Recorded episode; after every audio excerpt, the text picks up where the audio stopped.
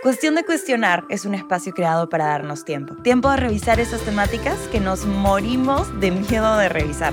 Tiempo para darle una vuelta más a nuestras historias y a la de nuestros invitados. Y aunque en esta sociedad los temas tabú no se tocan ni se cuestionan, adivina qué, para mejorar, a veces solo es cuestión de cuestionar. Hola, hola, ¿qué tal amigos? ¿Cómo están? Bienvenidos por aquí a otro capítulo de Cuestión de Cuestionar. Yo soy Magla Villamonte y hoy día tenemos un invitado increíble. Seguramente lo han visto en TikTok, seguramente lo han visto en las redes sociales, seguramente lo han visto en Twitch, seguramente lo han visto sacando su papel y su lápiz. Él es Dr. Fit, es médico y está por aquí con nosotros. Fabricio Crudo, que nadie lo conoce así. Así que digámosle, Dr. Fit, ¿qué tal? ¿Cómo estás? Muy bien, muy bien. Muchas gracias por la invitación. Gracias a ti por venir. Realmente hace tiempo quería invitarte. Estabas ahí en mi lista desde el año pasado de personas que quería invitar. y tengo mi listita, tengo mi listita ordenada. Y mm, vamos a conversar hoy día un poquito acerca de los cambios, como estos grandes cambios que a veces uno tiene en la vida y cómo comienza a cambiar. Eh, y para empezar con eso, quisiera que me cuentes un poco cómo era tu vida pre Doctor Fit. O sea, antes de que seas Doctor Fit, ¿qué te llevó a hacerlo? ¿Qué te llevó a cambiar? ¿Cómo era tu vida antes de eso? A ver, mi vida era como la de cualquier otra persona, ¿no? Simplemente que, bueno, fui estudiante de medicina, hice mi carrera, la acabé en los siete años que tenía que acabarla, me fue el serum y cuando regresé estaba pesando aproximadamente unos 108 kilos. Ah, ¿cuánto mides? 1,80. Ya. ¿verdad? Entonces, era la vida cotidiana. Fines Ya. de semana, tomar alcohol, comer lo que te da la gana, lo que hace cualquier, Cualquier persona, persona. en el día a día. Eh, me tenía que preparar para mi examen de residentado y tenía que elegir la especialidad a la que iba a postular. Y ahí me comencé a preguntar si realmente quería esa vida de hospital, en la cual ibas, vives en- trabajando en guardias, dos, tres lugares Claro. a la vez. Eh, y hasta que en un momento simplemente dije, no la hago. No quiero. Y estaba ¿Y por qué? O sea, si tú ya decidiste como estudiar medicina, no es como que algo medio que es como... Es lo que todos tienen que hacer. Claro, exacto. Sí. O sea, es lo que todos quieren hacer, pero todos tienen que hacer porque es lo que te dictan. Y yo dije, a Yo ver, no quiero. Primero, o sea, lo que pasó fue que en ese momento, en la carrera de medicina tú no ganas ni un sol hasta que haces tu serum. Tu Ya. serum es el primer momento en el cual tú recibes un sueldo. ¿A dónde te tocó ir? Yo me fui a la selva. Ya, ¿y qué tal esa experiencia? Porque es heavy, ¿no? He leído un montón de casos que es como hasta que la gente dice que maltratan a los doctores y que no sé qué. O sea, hay de todo. Normalmente eso sí, sí pasa, ¿no? Eh, también mientras más alejado te vas es peor. Yo estaba a media hora de Puerto Maldonado. Yo vivía en la ciudad. Yo no vivía en mi posta. Ajá, Eh, iba todos los días y venía. ya. Eh, el problema de la selva es que, sí, o sea, la gente no hace caso, hay poca prevención, por más que intentas inculcarles eh, sus costumbres, o sea, falta para la comida, pero no falta para la cerveza el el, domingo, obvio. o sea, ese tipo de cosas, ¿no? Es mucho maltrato, es complicado. Obvio, obvio. Es, es un contexto totalmente diferente que creo que no podemos juzgar porque hay un montón Claro. de cosas que le faltan en la también. Como también que todo aquí en este país es súper centralizado, entonces Sí. definitivamente la ayuda no llega hasta allá y una de las cosas que tampoco llega es educación. Y creo que Claro. tampoco se puede juzgar así como que, ah, ¿por qué si te compras tu Ah. chela y no, y como que inviertes en tu salud o porque no inviertes en tu educación? Es porque realmente los privilegios que tenemos nosotros aquí en Lima no llegan hasta allá y es un montón de cosas culturales que no son para este capítulo. Claro, ellos lo ven como totalmente normal. Normal, claro. Ajá. Y bueno, el, el problema también es que no hay nada que hacer. Lo único que hay para hacer, o, de- o por lo menos en mi época, era tomar. En tu tiempo libre no había nada, que- no hay un mall, no hay un cine, no hay Mm. nada. Hay discotecas y bares. es todo lo que hay. comer. Comer y a chupar. Y a chupar. Eso era todo. Entonces, claro, mala vida. Entonces, luego cuando volví y ya tenía que ver lo de mi examen de residentado, también lo único que hacía era lo que me acostumbré durante un año. Y era malas juntas, malas decisiones. Entonces estaba en un momento en mi vida en el que o me iba para abajo o me iba para arriba y tenía que decidir. Ujú. Entonces en ese momento fue el momento de cambio en el cual yo dije, no, o sea, tengo que comenzar a hacer algo para cuidarme y ya, si no voy a hacer esto del examen y lo voy a dejar de lado, por lo menos puedo controlar qué me meto a la boca y qué es lo que hago en el día a día. Ujú. Entonces comencé a comer mejor, comencé a ir al gimnasio. Claramente comencé comiendo pollo y ensalada, pues, ¿no? Y esto todos. creo que ya lo he contado varias veces, ¿no? Comencé pollo y ensalada y a la semana, como dije, no, esto es insostenible en el tiempo. Eh, y ahí fue que comencé a leer, comencé a entender un poco, mm, a investigar. Eh, vi temas de, de nutrición, eh, hice todo para mí, comencé a experimentar conmigo mismo, ¿no? Y así fue como bajé de 108 a 78, ¿no? Ya obviamente en un momento se volvió netamente estético, ¿no? Ya no era por salud. Entonces, ya en un momento hice una maestría en nutrición y nutrición deportiva. Eh, de ahí me di cuenta que yo no podía estar en 78 kilos porque intentaba mantener un porcentaje de grasa corporal que era bastante restrictivo para las cosas que hacía eh, o las cosas que quería hacer. Si quería reuniones sociales, cosas así. Entonces tuve que también de nuevo cambiar mi mentalidad y entender que en un porcentaje de grasa de repente un poco más elevado podía darme el lujo de tener una vida que podía disfrutar mucho más, ¿no? De la compañía, de la parte social, de la parte familia. Eh, lo cual yo estoy de acuerdo para el común denominador y también estoy de acuerdo en ser mucho más estricto cuando requiere serlo por un tema de trabajo como los fisicoculturistas, por ejemplo. Claro. O sea, las dos cosas son cosas separadas y la gente tiende a mezclarlo, ¿no? Eh, entonces, esos fueron los momentos más eh, complicados, ¿no? El tema de cortar amistades que sentí que no me sumaban para absolutamente nada. Eh, eh, dejar de lado a mi papá también, que sentí que no me sumaba en la vida absolutamente nada. Entonces, eh, son cosas que, que, mucha gente no entiende, pero yo tengo una personalidad bien como tajante, bastante... ¿Te puedo preguntar qué signo eres? Fijo de tierra. Soy cáncer. Ah, ¿qué? Eso no lo veía venir. este, entonces ahí fue que tomé ese tipo de decisiones y, y, ya, como todo fue cayendo en su sitio y claro, o sea, no es solamente la decisión, no es la decisión y la acción que va detrás de la decisión. Entonces ahí fue que nació Dr. Fit un poco antes de pandemia, en el 2018 y en el 2020 fue que realmente despegó con la pandemia. ¿no? Me gusta mucho lo que dijiste acerca de, de que decidiste dejar de lado amistades y decidiste dejar de lado como a tu papá. ¿Sabes por qué? Porque yo siempre pienso que la familia, por ejemplo, yo con mi abuelo, por ejemplo, nunca tuve una buena relación, ¿ya? Pero, por ejemplo, mi prima sí tenía una súper relación cercana con, con mi abuelo. Yo llegaba a la casa de mi abuelo y mi abuelo lo primero que hacía era gritar que por qué estábamos ahí, que, que no corriéramos, era súper mala onda con nosotros. Y yo tengo esa imagen de ese abuelo y cuando mi abuelo murió, por ejemplo, yo a mí no se me salió ni una sola lágrima, mañas. Era como yo no tenía una relación ni un vínculo con esa persona. La semana pasada una amiga mía me contaba que tampoco tiene un vínculo así como que con su papá y que su papá ahora se va a ir a vivir a Estados Unidos y que a ella le duele, pero al mismo tiempo es como, yo ya no, no tenía ningún tipo de vínculo con él. O sea, esté en Lima o esté en Estados Unidos, no tengo ningún tipo de vínculo con él porque él nunca se preocupó por tener un vínculo conmigo.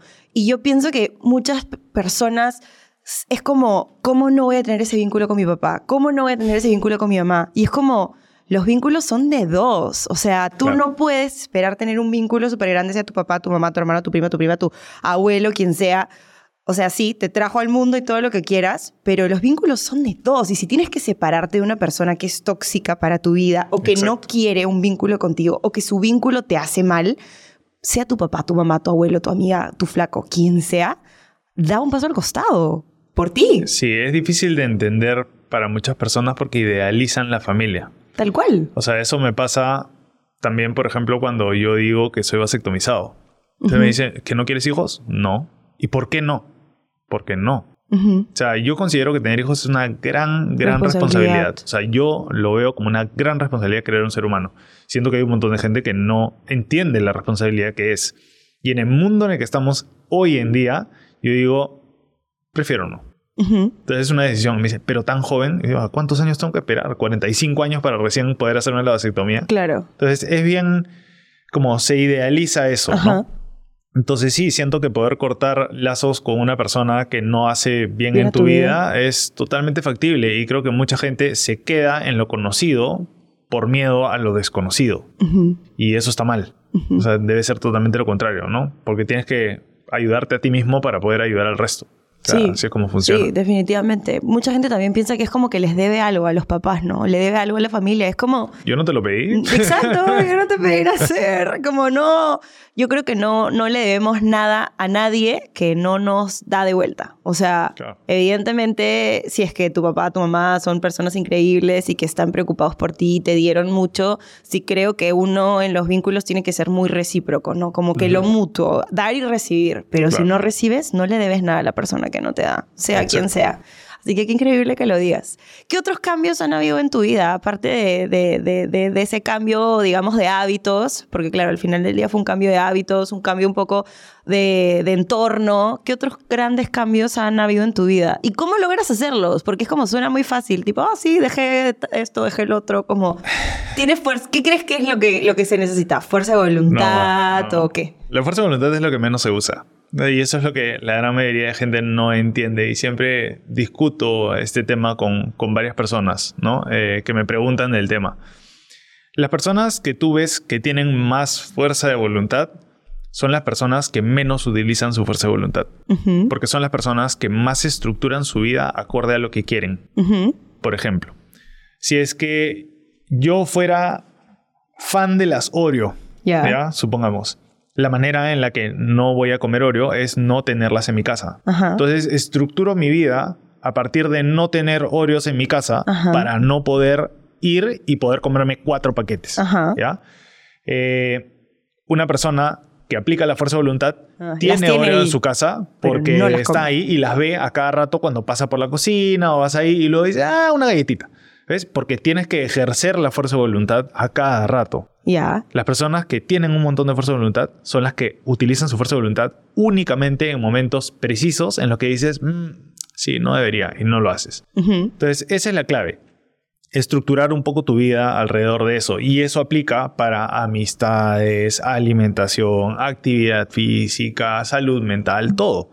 Entonces, esa es un poco la manera en la que cualquiera puede ir poco a poco cambiando sus hábitos. Yo soy una persona bastante especial. Tengo un amigo que es bien parecido a mí. Ya. Es tiene una personalidad muy adictiva. Entonces es o todo o nada. Yo voy a todo o, nada. No voy en el medio. Yo no estoy como, ah, hay que ser flexible. No, o sea, conmigo. Con mis pacientes sí, porque lo entiendo y lo explico. Y sé que la mayoría tiene que hacer el cambio de manera progresiva. Yo digo, ya no lo voy a hacer, ya no lo voy a hacer, se acabó. No, lo voy a hacer, lo voy a hacer, se acabó. O sea, así es. Así me funciona a mí mucho mejor que ir como, ya, vamos más o menos, sí. Entonces, eh, tienes que un poco identificar en cada persona qué es lo que más te mueve. Hay personas que les mueve un montón la familia, hay personas que les mueve un montón el dinero, hay personas que les eh, mueve un montón la estética. Entonces tienes que encontrar ese pilar que a la persona realmente le hace que haga la acción, porque al final siempre es acción, reacción, eh, acción, resultado y eso genera motivación. Ese debería ser el vínculo, no buscar motivación todo el tiempo porque no, nunca vamos a estar motivados todo el tiempo, ¿no? Entonces, es eso. mi, al final ese pilar puede ir cambiando en el tiempo. Eh, como el mío comenzó siendo salud, porque me tenía que cambiar mi vida, luego se volvió la estética y luego viré nuevamente a la salud, ¿no? Por entender la psicología de los pacientes, hacia dónde iba, porque la psicología humana tiene mucho que ver con el tema de la alimentación, ¿no? Entonces, ese cambio lo puedes generar progresivamente en el tiempo o puede ser de un día para otro dependiendo de cómo seas. ¿Por qué dices que la psicología humana tiene que ver con la alimentación? Porque está arraigada a todo. Nosotros nos acordamos de la comida ¿Cuál es la comida que más te guste de tu casa? ¿Y por qué te acuerdas de esa comida? Pollo al horno con algo que yo llamo papita de atún, que es como que una especie de papa zancochada con una crema de atún encima, que es como huancaína o algo así, pero de atún. Ya, ¿y por qué te acuerdas de ese plato? Porque lo pido para todos mis cumpleaños. ¿Por qué? ¿Quién lo hace? Mi mamá. Ya, ¿y lo puede hacer una persona de un restaurante? Sí. ¿Y le va a salir igual? No le va a salir igual, pero sí pero te acuerdas de ese plato. O sea, está ligado a un sentimiento. A una emoción. La comida siempre está ligada a ese tipo de cosas. Y nosotros, acá en Perú por lo menos, comemos por todo. Si estamos tristes, comemos. Estamos felices celebrando, comemos. ¿No? Entonces, cualquier evento, comemos. Todo está alrededor de la comida siempre. Entonces, siempre está ligado a ese tipo de decisiones o emociones. Entonces no podemos negar que la comida sí juega un papel importante, eh, o sea, la psicología juega un papel importante en cómo nos alimentamos, ¿no? Eh, o no tengo tiempo y la manera más rápida, no, estoy muy estresado, boom, comida rápida, porque te libera dopamina, te hace sentir mejor, entonces en ese momento, por eso se llama comfort food, ¿no? Entonces, tiene toda una razón. Y la razón para que las comidas rápidas, por ejemplo, sepan como saben, no es de casualidad. O sea, eso está estudiado en un laboratorio a ver cuánta dopamina libera en tu cerebro, cuánto placer causa en tu cerebro. Una para... frita. Claro, claro. Son la combinación perfecta de sal, grasa y eh, sal, grasa y azúcar, pues, ¿no? Dependiendo de los azúcares agregados que tenga. Entonces, eso hace una explosión en tu cerebro, claro. Claro, porque todas esas comidas son como que tienen un montón de grasa, tienen un montón de carbohidratos, tienen un montón de sal, tienen un montón de azúcar. Te pides tu combo de McDonald's y tienes todo, literalmente el combo completo. Hay hasta biohackings que enseñan para que la gente pueda comer más. ¿Alguna vez has comido eh, papitas fritas con helado? No, eso no me gusta. Ya, pero si tú comes papitas fritas y llega un punto en el cual ya no puedes comer más papitas, y comes, un poco de helado, luego puedes comer más papitas. Luego puedes comer más papitas. Porque tu cerebro hace una ruta bioquímica en la cual cambias totalmente la textura. Estás comiendo algo salado, crujiente, a algo totalmente suave, dulce, y luego puedes comer más papitas. Entonces, ese tipo de combinaciones hacen que sea súper fácil de comer esas comidas. Claro. Ayer justo hablaba con mi psicóloga y le decía, estábamos hablando, ¿no? Y le decía, como que para mí ha sido súper fácil, por ejemplo, el hecho de cambiar mis hábitos con respecto al deporte, pero sigue siendo demasiado difícil cambiar mis hábitos con respecto a la comida, ¿ya? Y yo le decía, no entiendo por qué. O sea, es como, yo tuve un TCA de chivola, eh, es algo que ya tengo controlado hace más de tres años, que no tengo como que ese tipo de conductas, pensamientos por ahí a veces, pero como que nunca a la acción, no he regresado a la acción desde hace tres años. Eh, y cambié igual un, un, montón mi vida, como hago deporte full, voy a ciclo, me encanta. O sea, yo literalmente he llorado de felicidad en ciclo porque era como, me encanta este deporte y no puedo creer, como que antes no me paraba de mi cama y ahora me levanto todos los días a las 7 de la mañana y no me importa porque voy feliz y motivada a hacer este deporte que me encanta. Eh, pero con la comida no es igual. Y yo le decía, no entiendo, porque como hago el deporte por la razón correcta, para mí, ¿no? La razón correcta para mí no es algo estético, sino que voy porque realmente soy feliz. O sea, yo he identificado que cuando voy, realmente salgo con un mindset distinto, me siento distinta, físicamente las sensaciones corporales que tengo un día que no entreno, un día que sí entreno, son diferentes. Y antes yo no lo veía así, antes yo cuando entrenaba era solamente porque necesitaba bajar de peso y ya, pero no era porque quería y me costaba mucho ir porque era como, puta madre, tengo que ir, porque si no voy, voy a seguir engordando y no quiero. Pero ahora es como voy porque quiero, porque me gusta. Pero con la comida, por más de que yo sé que tengo que pensar distinto y que tengo que alimentarme bien, porque igual va a ser bueno para mí, no sé qué, bla, bla, bla, como que no tengo que verlo como castigo, recompensa, no tengo que verlo desde el lado como que tal vez este, del peso, sino más como algo bueno para mí no me funciona tan así y se me hace muchísimo más difícil. Y yo le decía, ¿por qué? No entiendo. ¿Por qué con el deporte sí, con la comida no? Pero no te funciona para qué. ¿Qué quieres con la comida? O sea, lo mismo. Eh, lo mismo que con el deporte. Como tener como esta sensación de bienestar y de que estoy cuidándome. ¿Me entiendes? Y lo que mi psicóloga me decía es, claro, porque la recompensa en el, en el deporte es inmediata pero la recompensa con la comida no es tan inmediata a veces. O sea, sí, tal vez puedes sentir una sensación como que más ligera si comes una cosa, si comes la otra, eh, pero digamos que no es tanto como con, con el deporte. O sea, el deporte tú vas y literalmente en ese momento liberas todo lo que tienes que liberar. En ese momento la recompensa es inmediata. Pero con la comida, la recompensa es a largo plazo. La recompensa es a largo plazo porque es un desde hace tres meses estoy alimentándome bien, desde hace tres meses, como que tengo esta decisión de, eh, de esta sensación de bienestar, de tener como, digamos, el control de lo que ingiero, pero por mi bien, porque sé que tengo que comer de esta manera, porque esta es la gasolina que tengo que darle a mi cuerpo. Es una buena gasolina. Y me decía como, tal vez por eso no se te hace tan fácil con la comida, porque tu recompensa no es inmediata. Entonces busca tus recompensas inmediatas. El, el problema ahí está en que, a ver, la comida sí tiene una recompensa inmediata, pero la recompensa inmediata es en la comida que no quieres comer. ¿No? O sea, en la comida como chatarra, por así decirlo, o salir a comer a la calle. Claro. Porque básicamente no, no, no le llamamos comida chatarra, pero por más que comas un plato súper fino, si tiene un montón de grasa, por ejemplo, un montón de azúcares agregados, al final probablemente no te haga tan bien en tu salud en general a largo plazo. Entonces, el, el problema está en que sí, es muy fácil irse para arriba por más que coma saludable. Entonces, hay mucha gente que come saludable ciertos alimentos que igual son densamente calóricos. Entonces, si lo que quieres al final como objetivo es sentirte bien, por más que comas saludable, si es que comes un exceso, no te vas a sentir saludable porque vuelvas a ganar grasa corporal a largo plazo. Entonces, no importa cuán saludable comas, igual no ves eso a largo plazo. A largo plazo. Entonces, esa es la razón por la cual es tan difícil porque tienes que estructurarlo de alguna manera. Saber qué es lo que estás comiendo, tener una idea, por lo menos básica, nutricional, y entender también que es.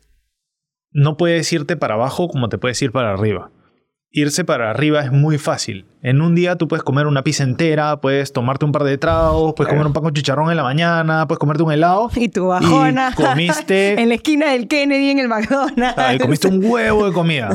Eso, si yo lo pasara a, si lo paso netamente a la cantidad que, de días que deberías no comer para equiparar la cantidad o contrarrestarlo, son dos o tres días. Porque tu metabolismo basal o, o la cantidad de energía que gastas en el día no puede ir más abajo de cero. ¿Entiendes? Entonces, ahí viene el problema. Es por eso que es tan complicado. E, es, tienes que estructurarlo y en el día a día tú bajas un poquito, bajas un poquito, bajas un poquito. O sea, ahí tú los resultados lo ves después. A largo plazo. Exacto. Pero el problema ahora es que todo es como, salió esto nuevo saludable. No, no es, que, que, diga que sea saludable, que se use eh, elementos saludables para crear el producto, no significa que puedes empujarte la bolsa entera del producto. O que sea nutritivo. Claro, o sea, a fin de cuentas ese no es el punto, ¿no? Pero es lo mismo, o sea, antes a un montón de gente le funcionaba pues la dieta keto, por ejemplo, ¿no? Porque las grasas y eran los azúcares el problema, no sé qué, no sé cuántos. Hoy en día ya puedes comer helado keto, eh, eh, torta keto, todas las cosas keto que antes no existían. Entonces ya estás comiendo exactamente igual como comías antes solamente que keto. Da igual, si te estás empujando miles de calorías al día, no vas a bajar de peso, no funciona así. ¿No? Entonces, e-, ese es el grave problema en el cual la progresión de la salud es complicada. Claro.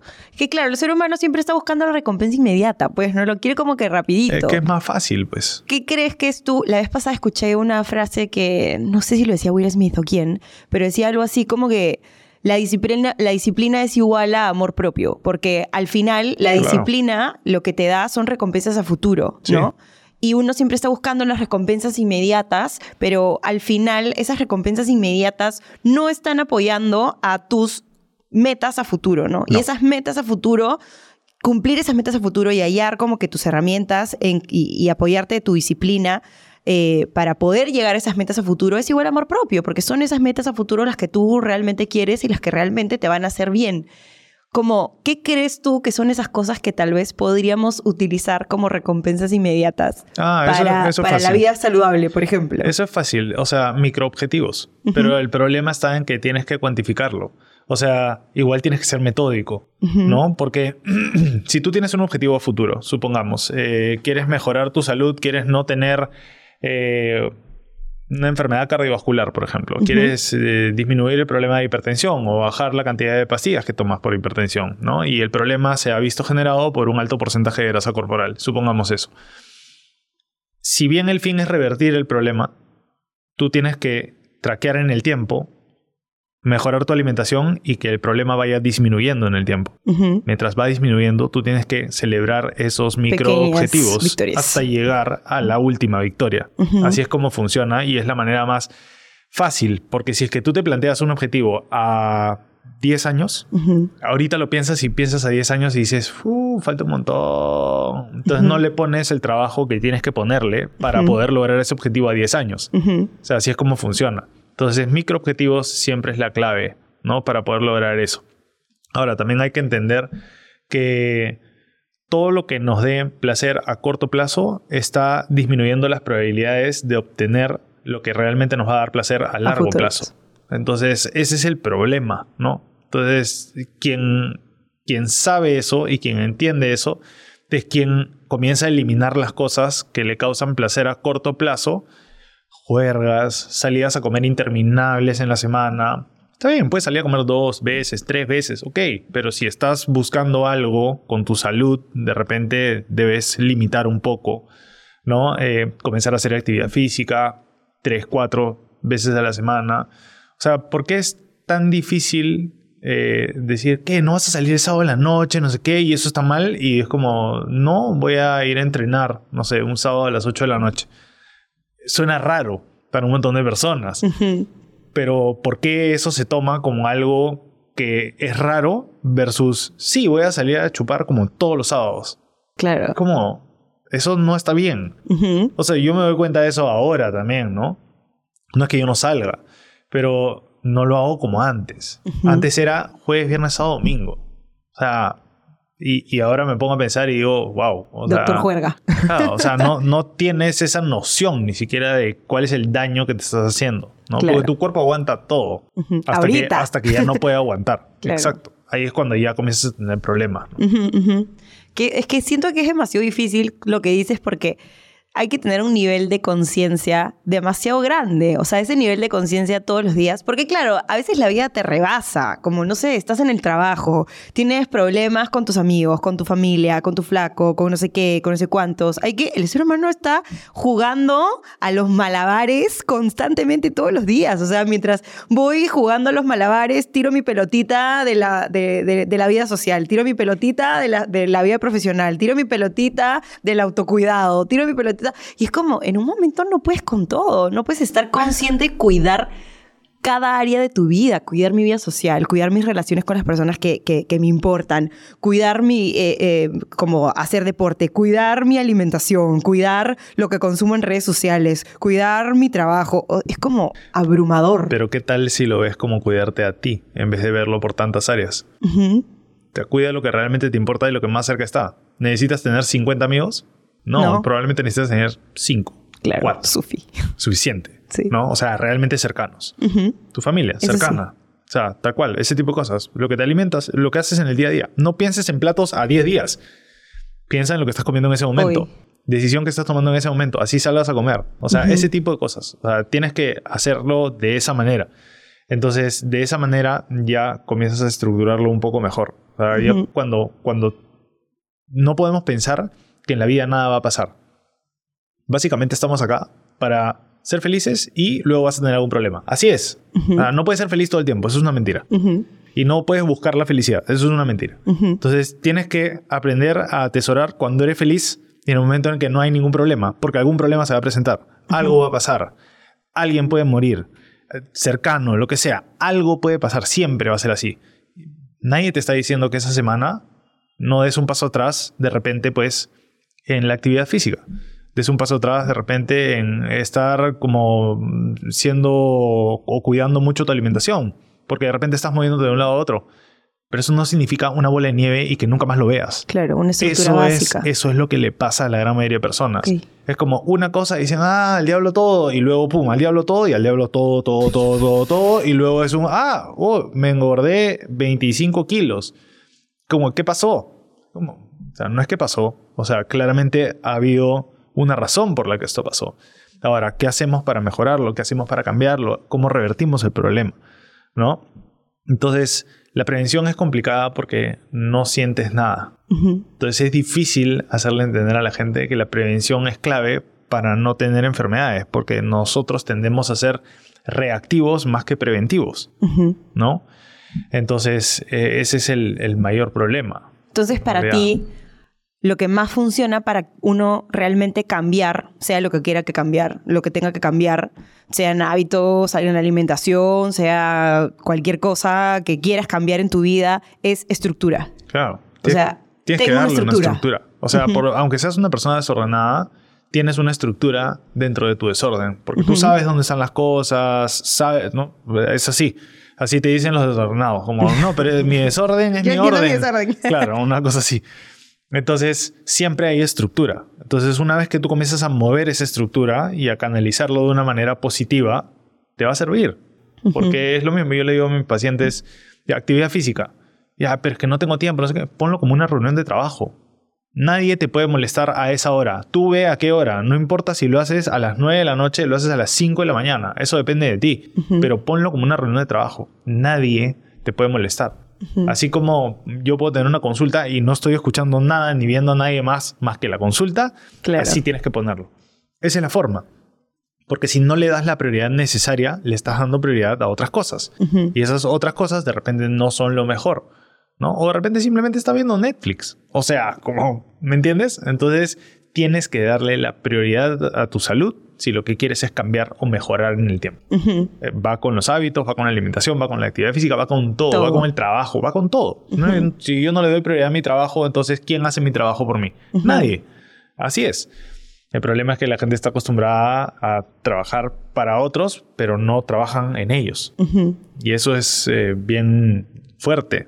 Escuché una frase que se me quedó pegada, no sé quién es la verdad, pero dijeron, le preguntaron a una persona, ¿no? ¿Estás dispuesto a morir por tu familia? Y el señor dijo, sí, por supuesto. Y dijo, ¿y por qué no estás dispuesto a vivir saludable por ellos? O sea, si estás dispuesto a morir por ellos, ¿por qué no es más fácil vivir de manera saludable y como poder estar con ellos cuando tengan 40 años?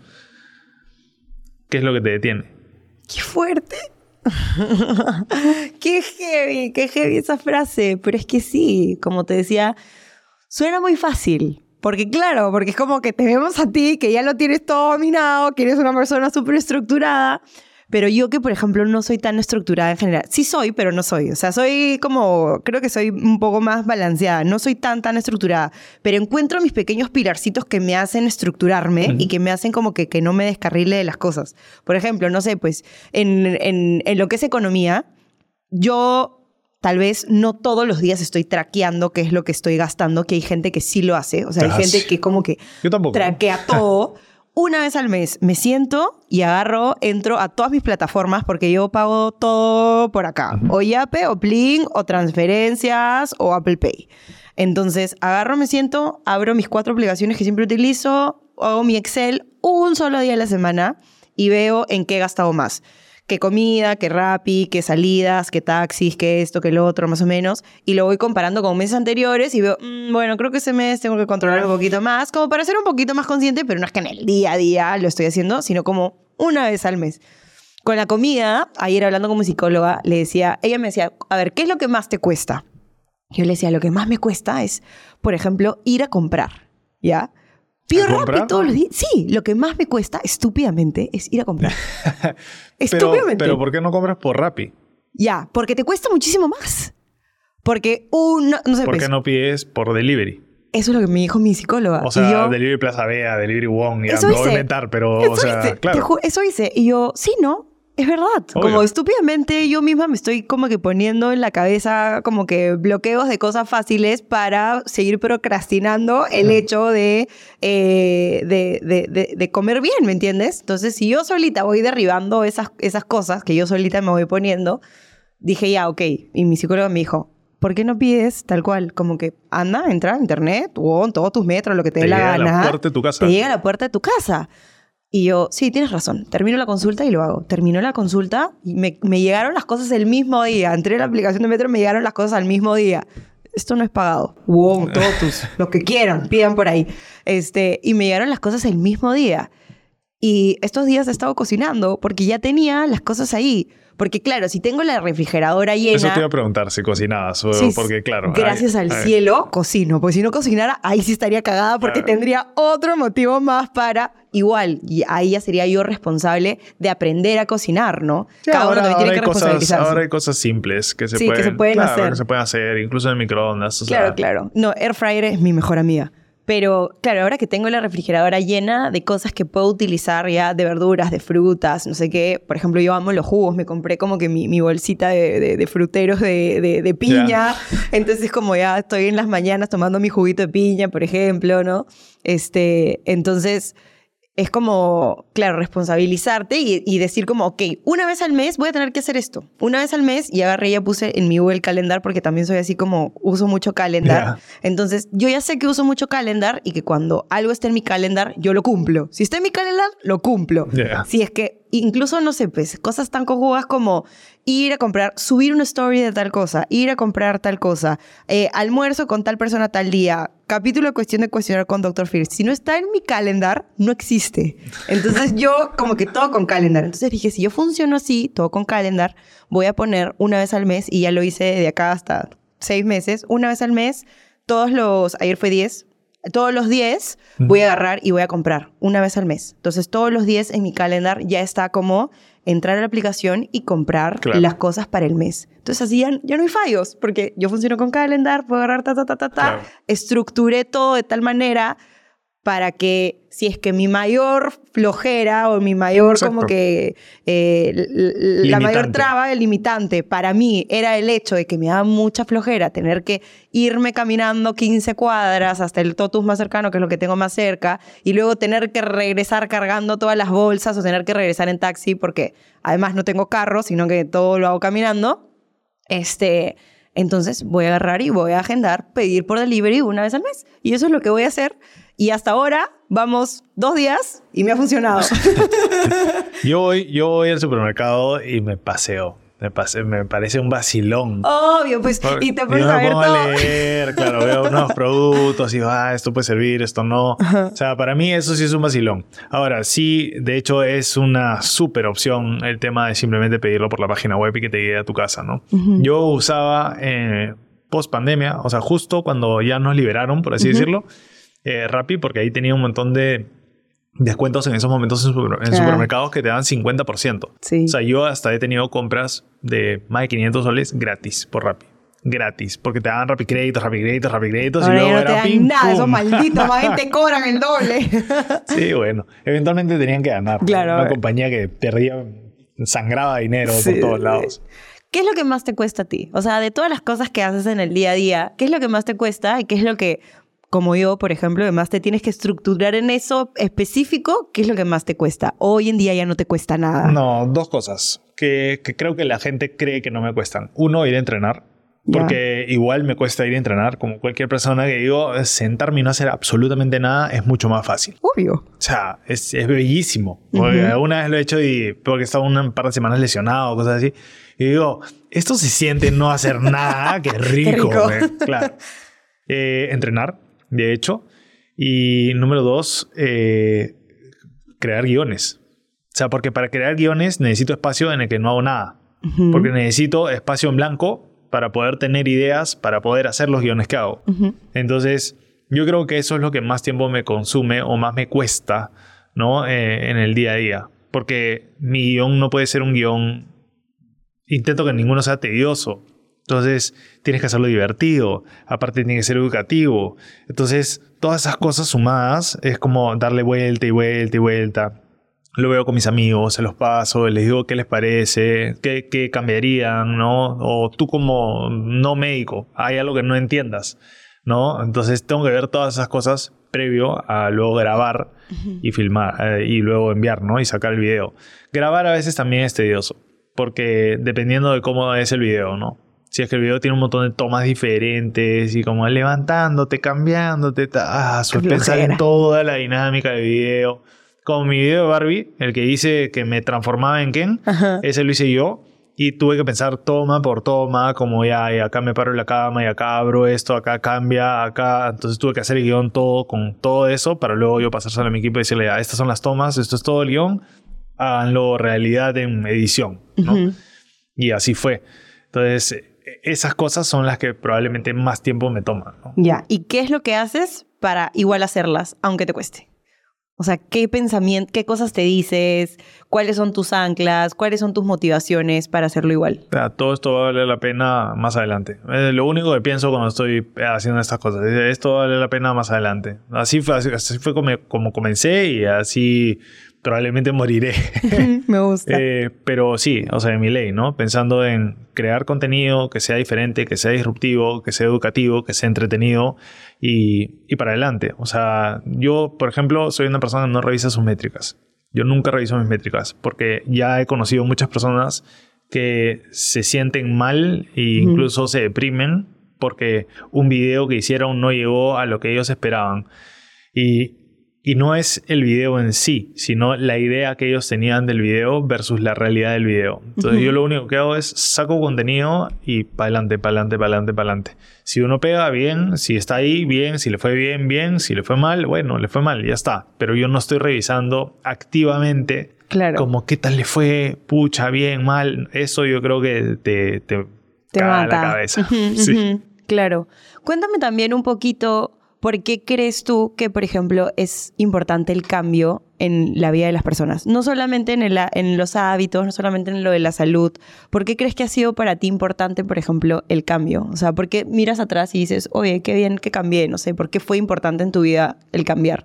Porque todas las personas cambian. Lo que pasa es que las personas no se dan cuenta porque el cambio es tan lento y progresivo en el tiempo que si tú le preguntas a una persona, ¿eres la misma persona a los 40 años que la que eras a los 20? Nadie lo es. Solamente que el cambio es muy sutil a lo largo del tiempo y como es un tiempo extendido, no te das cuenta porque vas creando nuevas cosas y te acostumbras y vas cambiando. Entonces, el ser humano está diseñado para ser probablemente la criatura que se puede adaptar de la mejor manera posible al cambio. La gente se va a vivir a otro país con otra cultura que no entiende absolutamente nada, Nada. te adaptas. Sobrevives. O sea, eventualmente te adaptas y sobrevives. Para eso estamos.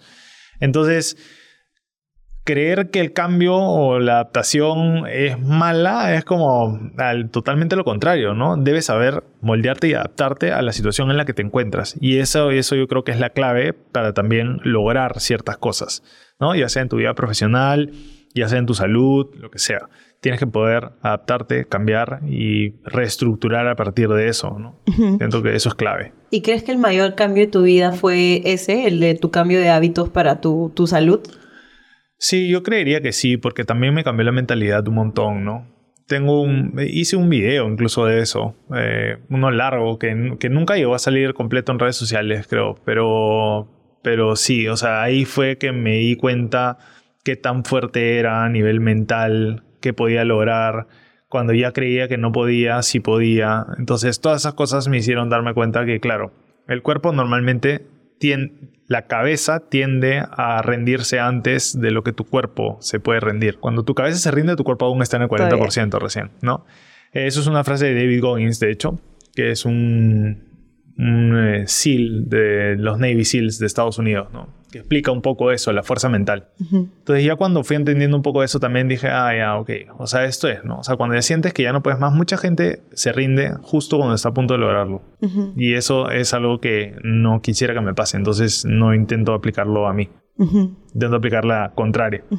Y por último, ¿qué cosas crees que ya hiciste un montón de cambios en tu vida y bravazo, los estás sosteniendo en el tiempo? ¿Qué cosas crees que te falta cambiar todavía? ¿Qué te gustaría cambiar? Todos tenemos cosas que nos gustaría cambiar. A veces puedo ser muy terco, No nos habíamos dado cuenta. a veces puedo ser muy terco, sí, Eh, pero en situaciones bien particulares, ¿no? Eh, o de repente también puedo perder la calma rápidamente con mi familia, pero Ya. es porque saben qué botones presionar, ¿no? Claro, y eso, Entonces es como, es como ya haz lo que te la gana, ¿no? También me comienzan a hablar de cosas que como ya yo soy el experto, si queremos llamarlo así, y me comienzan a refutar. Y como ya, haz lo que te dé la gana y Claro. no me preguntes, ¿no? Claro. Como, no tiene sentido. Eh, ¿Qué otra cosa más quisiera cambiar? Ya voy al psicólogo, que antes no iba. No sé, no sé qué otra cosa más querría cambiar. O sea, siento que estoy en un punto de mi vida en el que estoy bastante balanceado en, las cosas que hago, en el trabajo, en la vida personal, ¿no? Eh, yo creo que las redes sociales te consumen un montón de tiempo como creador de contenido. Eh, yo no tengo vacaciones. No tengo vacaciones hace no sé cuánto. No, no, no, no recuerdo. Eh, quisiera de repente poder viajar más. Igual cuando viajo, igual estoy trabajando. O sea, porque igual tengo que crear contenido. Claro. Por más que dejo contenido hecho eh, para las publicaciones, igual tengo que hacer historias, igual tengo que hacer Twitch. Entonces, esas cosas de repente son como algo que quisiera cambiar en el tiempo, automatizar ese tipo de cosas y no tener que estar como 24/7 con el celular, ¿no? Pendiente de eso. Eh, creo que esa es la meta, eventualmente. Así que sí, para eso estoy sacando un par de, de cosas nuevas que ya contaré más adelante, pero sí, Buenísimo. Sí, creo que igual y a veces la vida te va poniendo cosas en el camino que te empujan al cambio también, ¿no? A veces cosas inesperadas te empujan al cambio que tú no sabías que necesitabas o que tú no sabías que le iban a dar ese giro a tu vida que necesitas y a veces la vida, plum, agarra y te cambia las cosas. Tú estás así muy bien, muy estructurado y de la nada, pum, viene y te cambia todo. Yo. Y uno como, bueno, ok, vamos a surfear esta ola del cambio y hacer lo mejor que podamos. Eso es lo mejor. Buenísimo. Oye, muchísimas gracias por la conversación. Me ha encantado. Súper divertido todo. Gracias por abrirte y por habernos contado por ahí varias cositas que, que tal vez seguramente, no sé si lo habías contado en otros lados, pero igual gracias gracias por haberte abierto acá y por habernos contado un poco más de tu vida. No, gracias a ti por la invitación, Lo máximo. Gracias, amigos. Nos vemos en el próximo capítulo. Y nada, ser un poquito más abiertos con el cambio, que siempre trae cosas buenas. Chau, chau.